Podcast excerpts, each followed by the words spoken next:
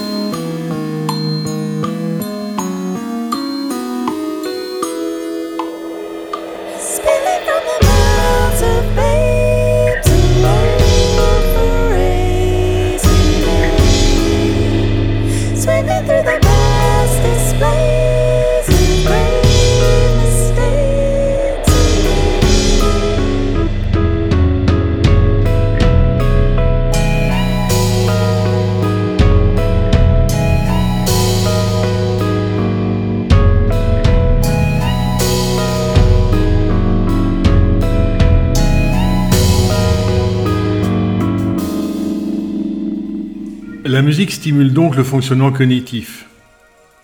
Les compétences activées pour son traitement sont transférées aux compétences non musicales équivalentes et l'interaction de ces effets profite à l'activité cérébrale globale. De là l'idée d'utiliser la musique pour stimuler le fonctionnement cérébral touché par une pathologie. Si, depuis Pythagore, on se sert de la musique comme outil thérapeutique, c'est le plus souvent de façon empirique, sans modèle théorique, sans validation expérimentale calibrée selon des critères scientifiques. Randomisation de l'échantillon, évaluation en aveugle, groupe contrôle, etc. Mais de plus en plus d'études montrent une exploitation bénéfique de ces liens entre composantes musicales et compétences mentales pour la réhabilitation de certaines fonctions, comportementales, neurologiques, sensorielles, motrices. En plus de l'impact positif sur l'humeur et la cognition, des effets émotionnels et physiologiques de la musique. On a débuté avec Spilling from the Mouth of Babes de Ultrafauna. Et voici Cécile de Jacques Tolo extrait de son album de 1971 au titre Pataphysique, quand le son devient aigu, jeter la girafe à la mer.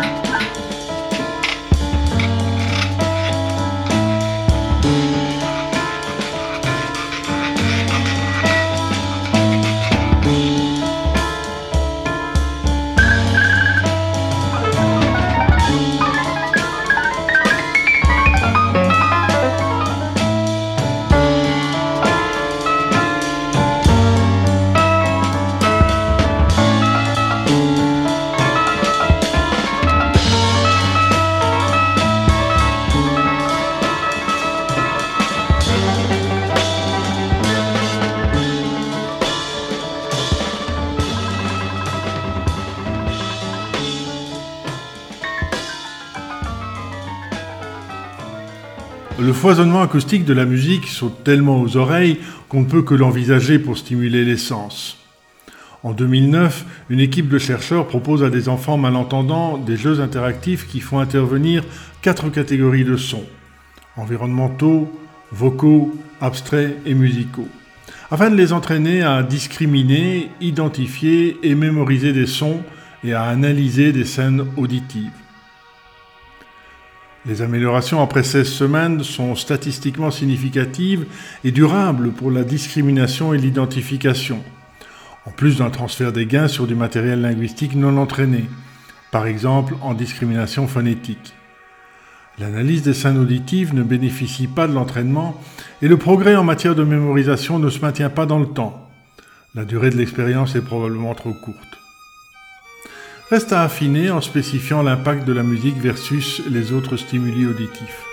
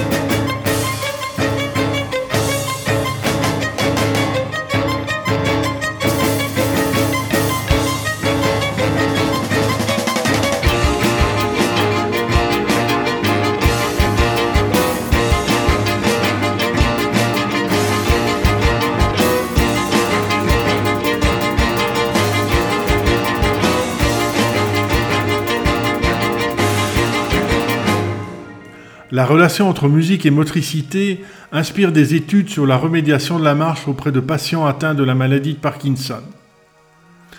On constate un impact positif de l'indissage rythmique régulier.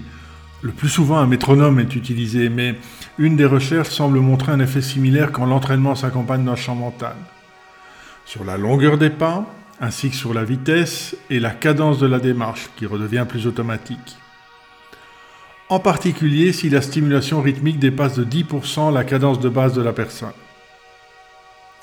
Après Sleep is Teasing a Man du groupe biélorusse Rational Diet, on écoute le remuant Shack Up de A Certain Ratio.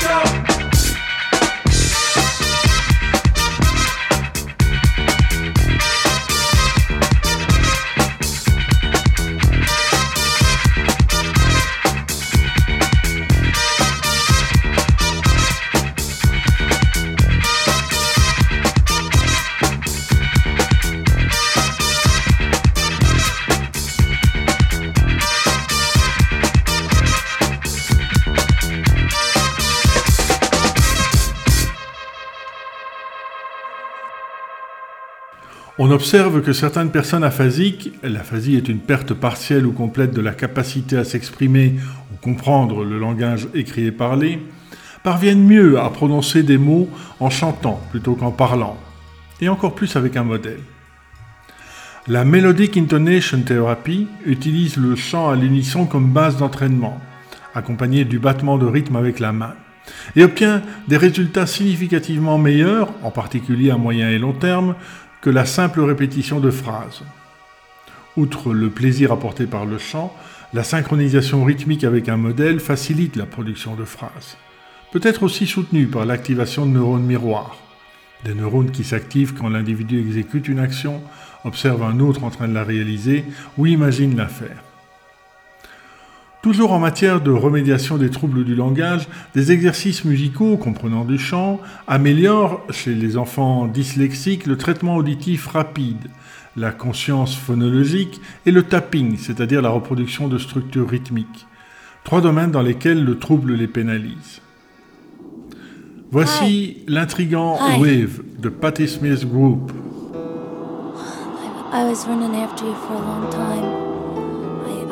Was watching you for. Actually, I've watched you for a long time. I like to watch you when you're walking back and forth on the beach, and the way your the way your cloth looks. I like I like to see the edges, the bottom of it get all wet when you're walking near the water there. It's, it's, it's real nice to talk to you.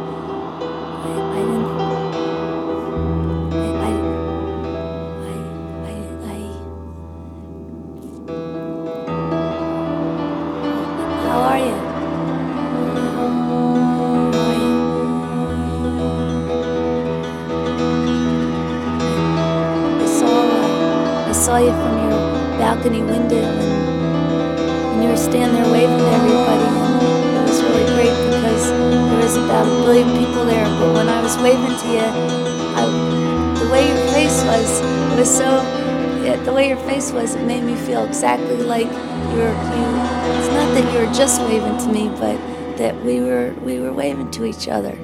Really, it was really wonderful. I really felt happy. It really made me happy.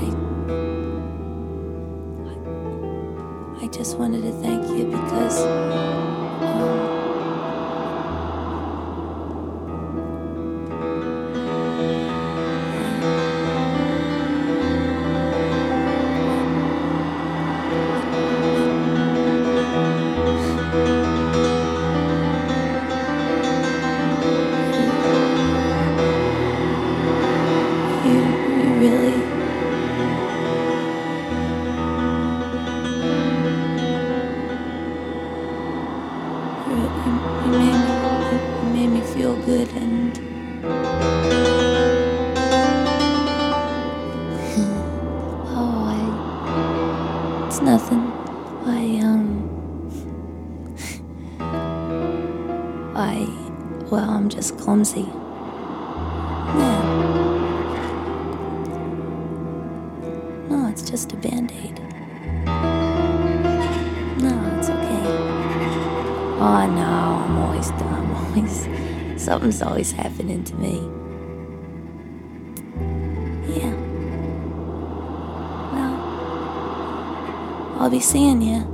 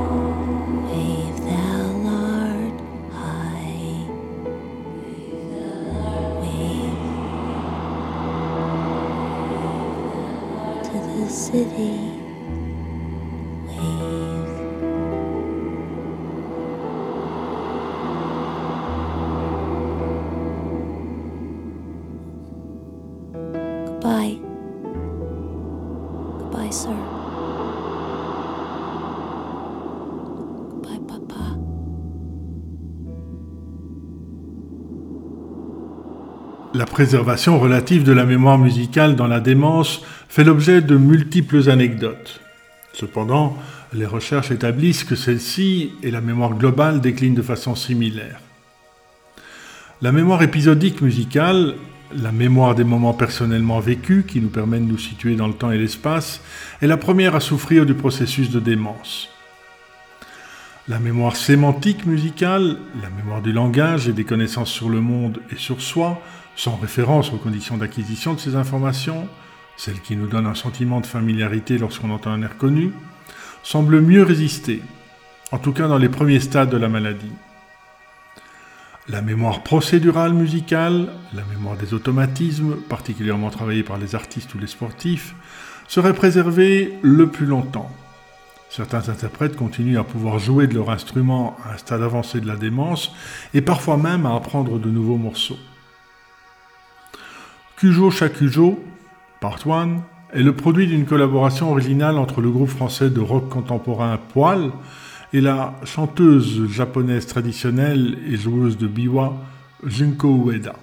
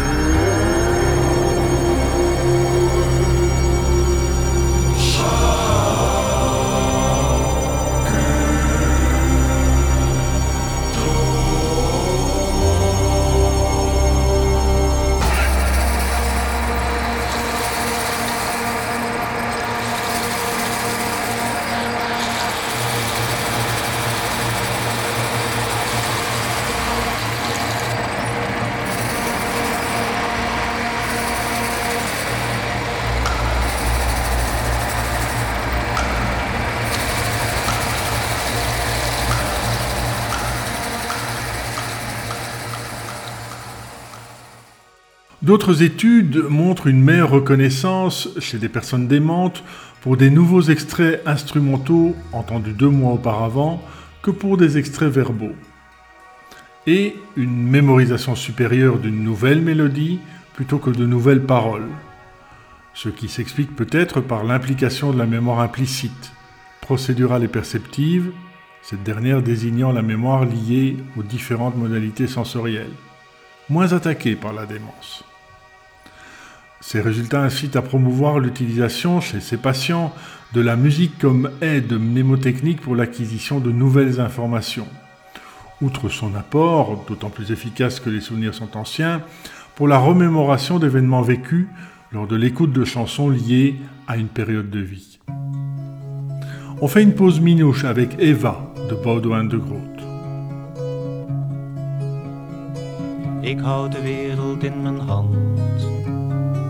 Het glazen ei vol land en wolken. Ik zal de hemel gaan bevolken.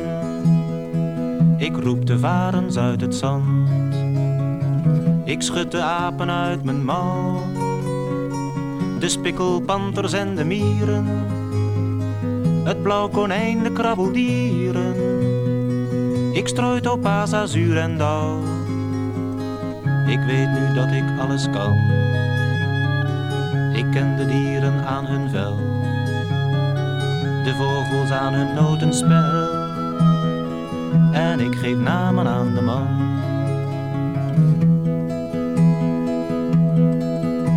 De verf die ik morste vliegt plotseling in brand. Palet valt vlammend uit mijn hand. De aarde zwaait open, ik zie haar lopen in mijn eigen groene gras. Wil jij soms wit wezen dat ik je niet ken en dat ik niet almachtig ben? Je wilt me vergeten, mijn vruchten eten en me bedriegen met je man. Hier in je lichaam van albast zie ik de roze vlammen branden. En wat je wilt valt in je handen. Je hebt mijn wereld aangetast. Daar sluipt de groen gevlekte kat. En heeft de merel al te grazen. De leguaan gaat bellen blazen. Kruipt op vijf poten over het pad. De vleesboom rijst het water uit. En rinkelt met zijn glazen snaren. Er zit in de kristalpilaren een uil die schuine liedjes fluit. Hier sta ik voor zot in mijn kamerjapon. Ik dacht wel dat ik alles kon. En ben ik verdwenen, dan komt op zijn tenen de engel met het grote mes.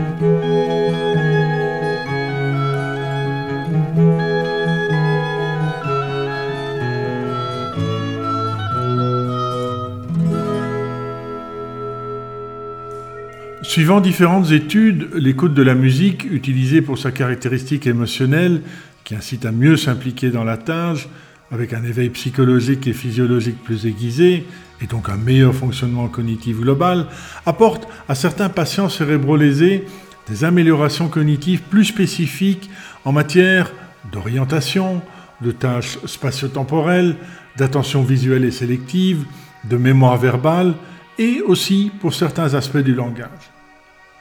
Voici Solar Wind Scorching, The Returning Comet's Tale, extrait de 13 Visions, le récent album de Clara Lévy, compositrice française installée à Bruxelles.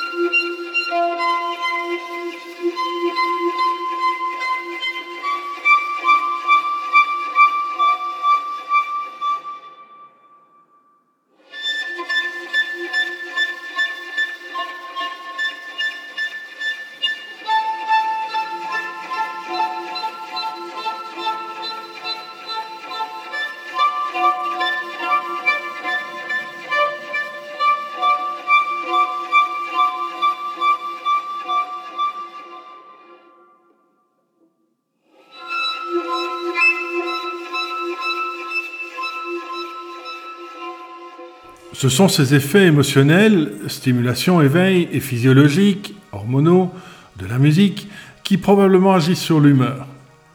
L'écoute musicale diminue l'anxiété, l'apathie ou l'agitation et l'agressivité de patients déments, ainsi que l'anxiété, la confusion et la dépression de patients atteints de maladies somatiques ou neurologiques, avec de meilleurs résultats pour des musiques live plutôt qu'enregistrées et instrumentales plutôt que chantées.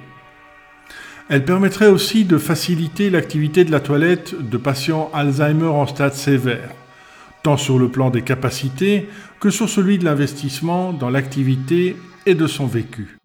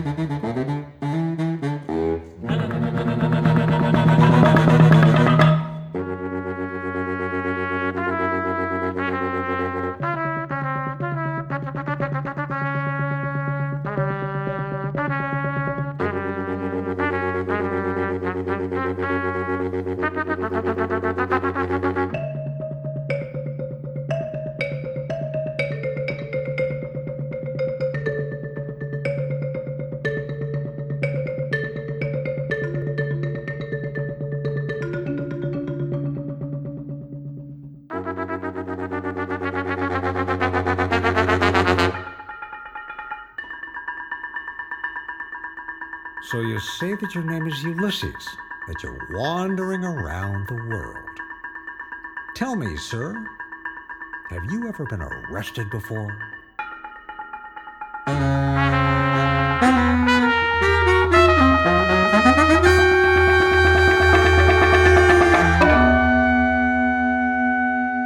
L'anxiété et le stress augmentent la perception de la douleur.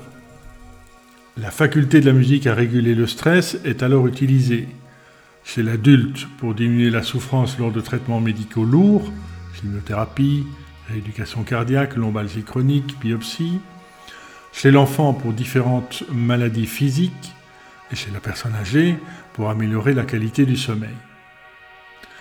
La dimension sociale de la musique permet d'améliorer la communication et les relations sociales chez des patients déments ou souffrant de troubles psychiatriques, schizophrénie, autisme. Par exemple, en facilitant l'expression des émotions.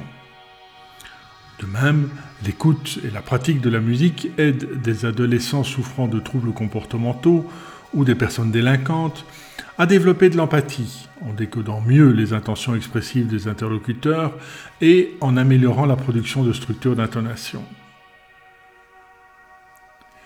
Les deux inventent et construisent leurs instruments. Du compositeur américain Harry Partch, on a écouté Ulysses at the Edge of the World, et du timide Patrice Moulet, voici Sirba, chanté par sa compagne Catherine Ribeiro et joué par son groupe Alpes.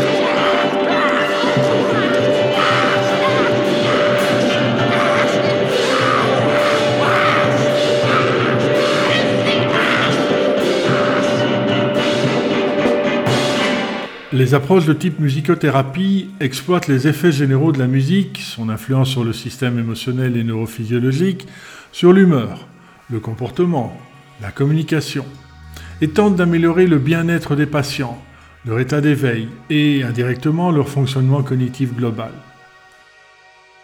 Elles sont essentielles dans les cas par exemple de démence avancée ou de troubles envahissants du développement, où la musique est un des rares moyens de contact avec les patients. Les approches neuroscientifiques et cognitives exploitent, elles, les liens spécifiques entre la musique et une fonction altérée ciblée, en se fondant sur la richesse du stimulus musical et de son traitement lié à de nombreuses fonctions mentales. Sacré panel thérapeutique. On se quitte avec Whirly Bird de Silver Apples. Pour réaliser cet épisode, je me suis largement inspiré de l'article La musique comme outil de stimulation cognitive d'Aline Moussard, Françoise Rochette et Emmanuel Bigan, paru en 2012 dans L'année psychologique. Le plus souvent, pendant que je parlais, on entendait Activation Meditation de Steve Illich.